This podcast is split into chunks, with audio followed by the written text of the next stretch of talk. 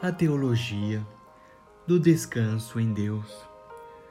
Quando estamos com medo, o mínimo que podemos fazer é orar a Deus. Mas o nosso Senhor tem o direito de esperar que aqueles que professam seu nome tenham confiança nele. Deus espera que seus filhos confiem tanto nele que em qualquer crise mostrem-se como pessoas que são confiáveis.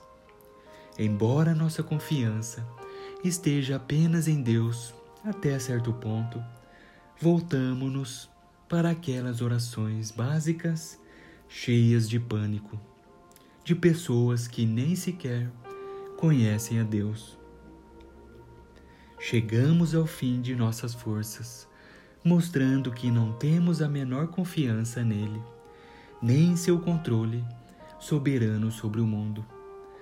Para nós, ele parece estar dormindo, e só vemos as ondas gigantes e enfurecidas à nossa frente. Homens de pequena fé, que dor penetrante deve ter atingido os discípulos quando eles certamente pensaram: falhamos outra vez. E que dor aguda nos atingirá quando, de súbito, percebermos que poderíamos ter dado uma grande e profunda alegria ao coração de Jesus se tivéssemos permanecido totalmente confiantes nele, a despeito do que estivéssemos enfrentando. Há momentos na vida em que não há tempestades ou crises e fazemos tudo o que é humanamente possível. Porém, quando surge uma crise, instantaneamente revelamos em quem confiamos. Se tivermos aprendido a adorar a Deus e a confiar nele, a crise revelará que podemos ser provados até o limite sem perder a nossa confiança nele. Temos falado muito em santificação, mas qual será o resultado de tudo isso em nossa vida?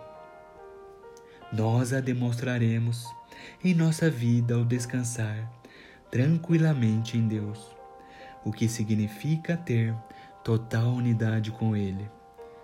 E esta união nos fará não apenas inocentes aos seus olhos, mas também uma fonte de profunda alegria para o Senhor.